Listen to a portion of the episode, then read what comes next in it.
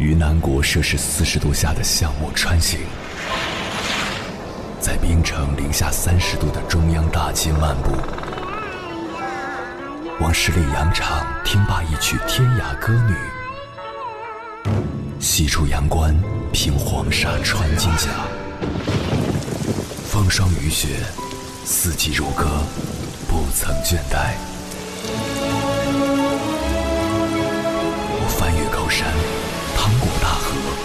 无所畏惧水深和火热，只为打破这千山万水的阻隔，与你相遇。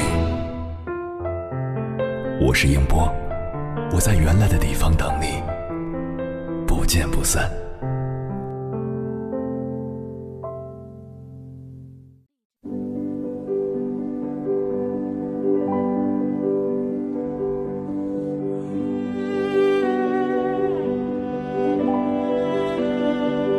在你身边有没有这样一种人？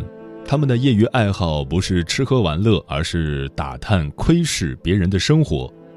他们会不定期的给感兴趣的人打电话，或者在社交软件上找对方聊天，然后把了解到的信息四处传播。说实话，我非常反感这样的人，于是就只好躲着这种密探。若一不小心接到了这样的电话，或者收到了这样的问询消息，我也会礼貌的推说自己有事正在忙，以后再聊。倒不是我有什么秘密怕人家知道，而是实在厌恶这种类似苍蝇一样的行为。这个世界本来就是丰富多彩的，你可以做很多有意思的事，何必以小广播为兴奋点呢？是饭不好吃，茶不好喝，剧不好看，还是逛街购物太累人？其实，光是每天早晨看看草叶上的露珠，每个黄昏望望西天的彩霞，就足以令你惊叹了。为什么还要浪费时间和精力去八卦别人的生活呢？从心理学的角度来看，一个人之所以喜欢八卦别人的生活，大概有以下几点原因：对自己的生活不满意，又羡慕别人过着的日子。也许对社交有一定障碍，却又渴望与外面的世界交流，常常以夸张和过誉的表述把信息传达给他人，但涉及自身的时候又觉得孤独且落寞，止不住的贬低和挫伤自尊，一个暗中观察的姿态，试图掌握生活中不能掌握的部分，希望能以一个旁观者的心态。介入别人的真真实实的生活当中，拥有上帝视角，但我不让你知道，也不会告诉你，或者就仅仅是享受那种优越感，那种当下发生的一切都在我的观察之中，而你不知道，也不需要知道，更不会知道的优越感，是所有心理状态中最傲人的部分。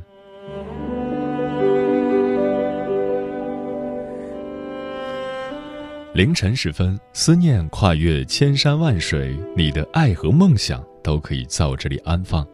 各位夜行者，深夜不孤单。我是迎波，绰号鸭先生，陪你穿越黑夜，迎接黎明曙光。今晚跟朋友们聊的话题是：别人的生活始终是别人的。关于这个话题，如果你想和我交流，可以通过微信平台“中国交通广播”和我分享你的心声。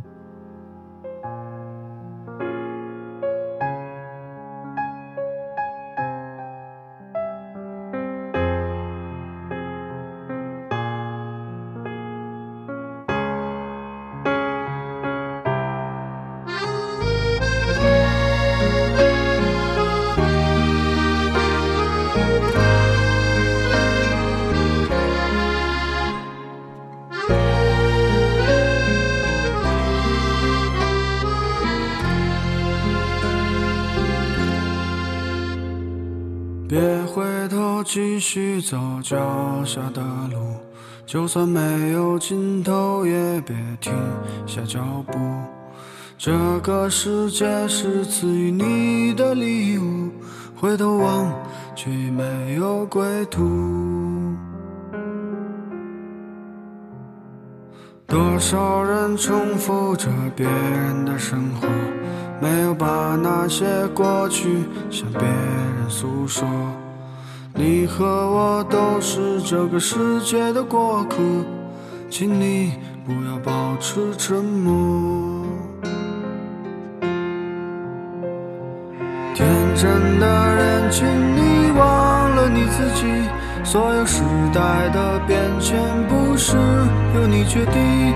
那些曾经的善良的、温柔的心，如今也不再平静。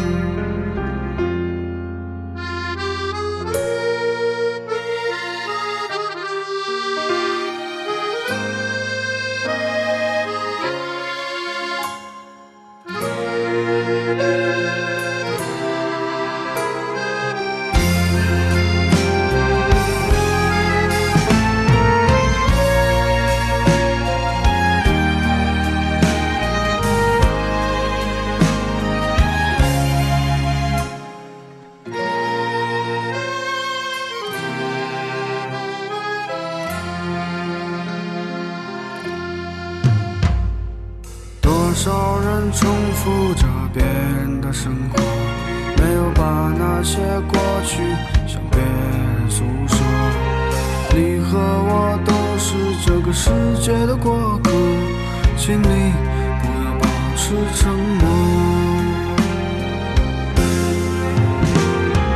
天真的人，请你忘了你自己。所有时代的变迁，不是由你决定。那些曾经的善良的、温柔的心，如今也不再平静。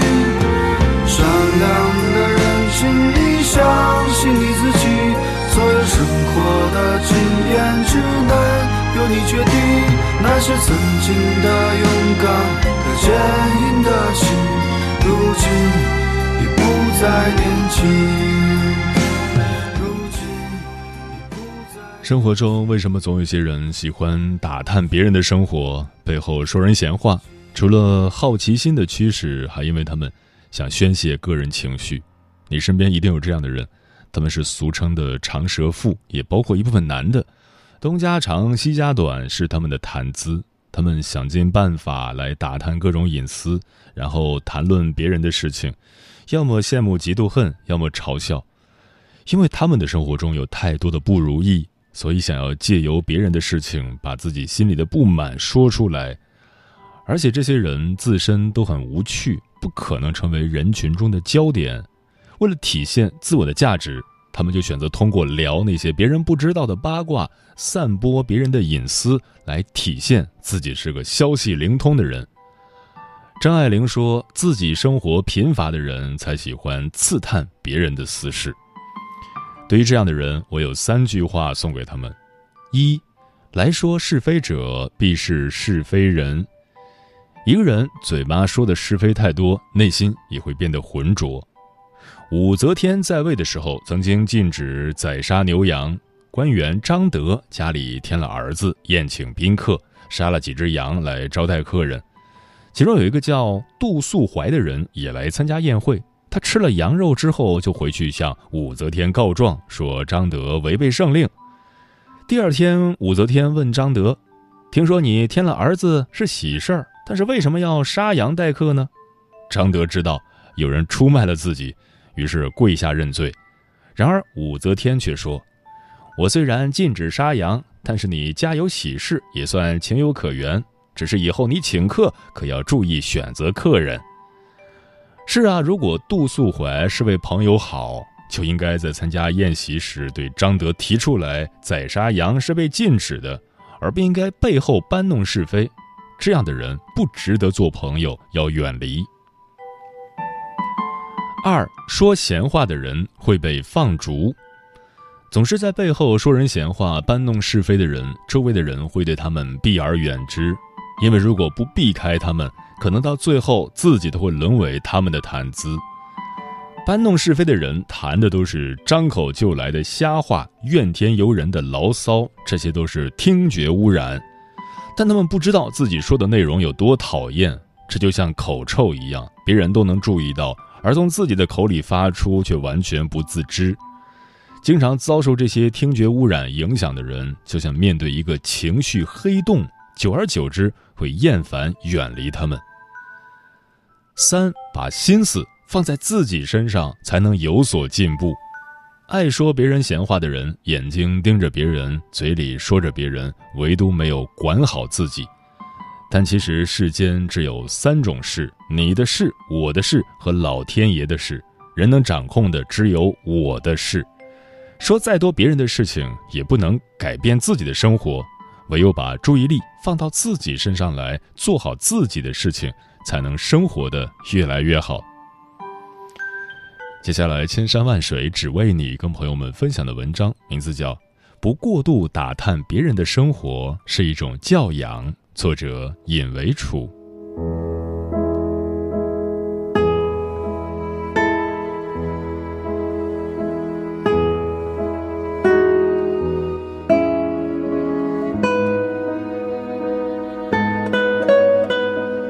前段时间，有读者给我分享了这样一件事。年初的时候，公司进了一个刚参加实习的小姑娘，聊天后发现两人竟然是校友，所以他对小姑娘倍感亲切，工作方面也是多加照顾。但不久后，他发现了对方一个不好的习惯，为人过于八卦，具体表现就是特别热衷于打探别人的生活隐私，正面询问不行，那就迂回了解，总是带着一种打破砂锅问到底的阵势，完全不懂得适可而止。两个月不到，他对同事们各种事情的了解比他还多，甚至有些还涉及到私密问题。他有些反感，因为他觉得对方完全不懂得尊重别人的生活，缺乏最基本的素养，便开始逐渐与之疏远。因为是校友，所以两人就多了一些人脉交集。有次和别人聊天的时候，对方突然问他，说：“你是不是认识那个某某某？”还没来得及回答，对方又加了一句。你们关系很好吧？他还经常向我打探你以前的一些事情。我以为你们关系很好，也不好拒绝，就都告诉他了。虽然心里有些不舒服，但他也并没有多在意。直到有一天，公司有同事和他开玩笑说，说起了他大学时候发生的一些事情，甚至还包括一些糗事。他觉得有些气愤，直接找对方质问。小姑娘轻飘飘地回了一句：“我只是好奇而已。”看着对方那一脸无辜的样子，他又气又无奈。他爸妈难道就没有告诉他不要随意过度打探别人的生活吗？这哪是好奇，分明就是没教养。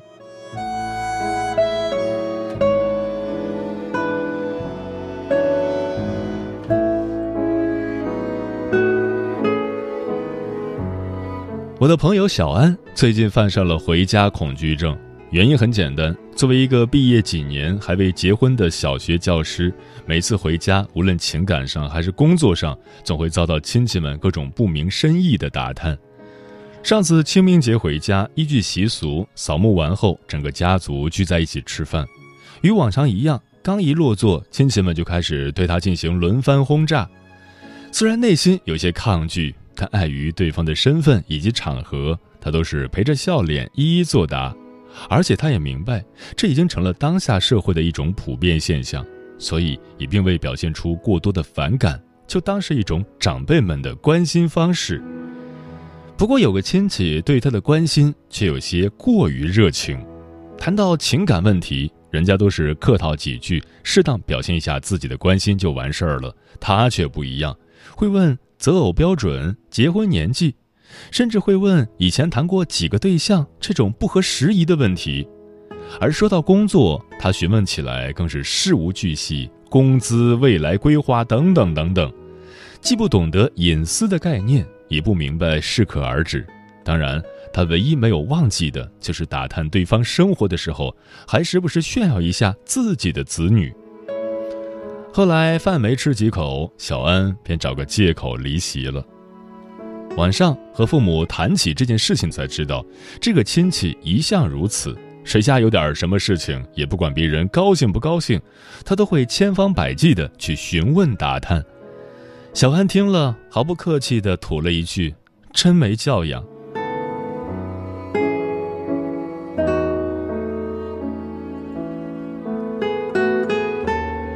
当我们在衡量一个人是否有教养的时候，更多的习惯从宏观的道德标准去考量，但细化到生活里表现的形式又是千姿百态。而其中有一种教养，就是不过度打探别人的生活。大学时选修过一门课《社交礼仪》，第一堂课老师便给我们讲了这样一个故事。以前上学的时候，他特别热衷于打探别人的生活，当然，他把这一行为理解为单纯的好奇，或者是希望借此更多的了解对方。而且他本身就是属于那种自来熟的人，每次和别人聊天。聊到兴起，就容易忘乎所以，不知不觉中便开始过度的询问对方的生活，甚至将话题触碰到对方的隐私，所以很多时候聊天都是以尴尬收场，偶尔还会被别人甩脸色。他也想着去改变，但又总是有心无力，而且架不住自己的八卦之心。后来，他就因这个困惑咨询了自己的导师，导师首先便直接下了一个结论。过度打探别人的生活，其实是一种缺乏教养的表现。他有些委屈地辩解说：“可是我并没有恶意啊。”导师说：“这无关于你的本意，而是你的行为带给对方的感受。你要记住，谁都不会喜欢把自己的生活全部摊开给人看。一个成熟的人只会将更多的精力着眼于自己的人生。”而一个有教养的人，更是不会过度去打探别人的生活。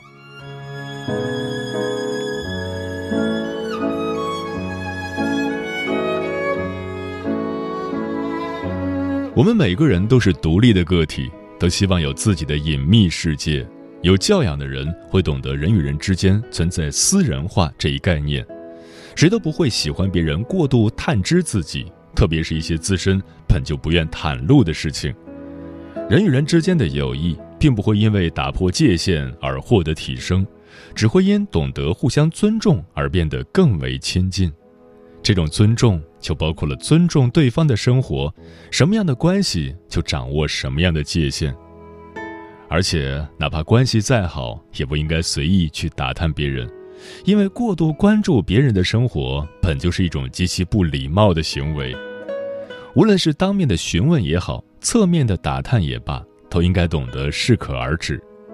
过度打探别人的生活，甚至隐私，说的好听点儿是八卦，说的不好听，其实就是没教养。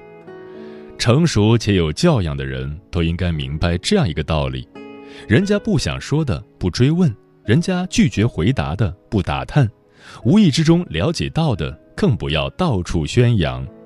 这不但是一种为人处事的情商，更是一种深入骨子的教养。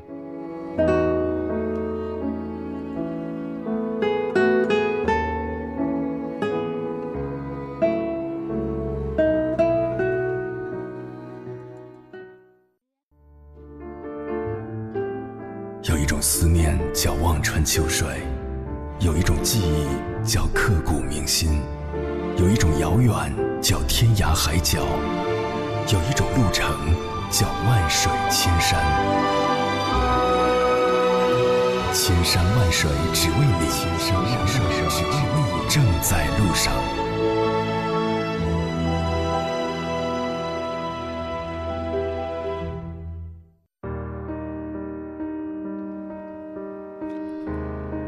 别人的生活始终是别人的，对此你怎么看？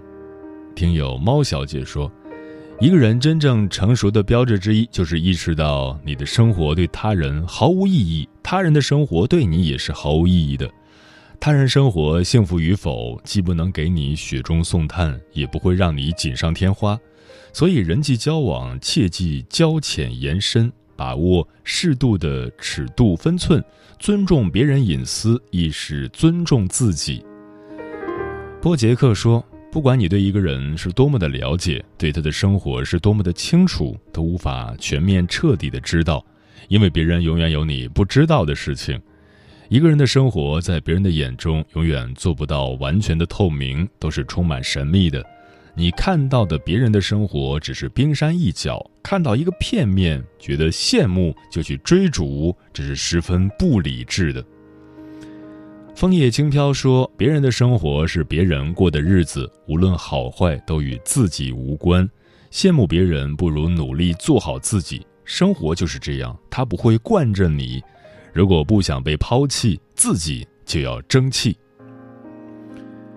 简墨说：“今晚的话题让我想到了我爸妈经常说的一句话：别人是别人，你是你。别人有的东西，你不努力怎么会得到？确实，不论做什么，总会去羡慕别人。羡慕有时候很好，它会让你学会努力；有时候又很没用，因为它也有可能让你消沉。或许这是人的通病吧。但无论怎样，你都要加油，成为你自己羡慕的人。”书童说：“别人的生活再好，也许并不是自己想要的生活。一个不看重物质的人，就算有钱人的生活比他好无数倍，他也不会感兴趣的。找到自己真正在乎的，把生活过成自己想要的，才是真的好的生活。”嗯，生活没有标准答案，只有参考答案。不管什么样的答案，最后都只有属于你自己的答案。别人的生活始终是别人的，你的生活终究是你自己的。从别人的影子里走出来，找到自己的位置，把生活过得独一无二，才是最要紧的事。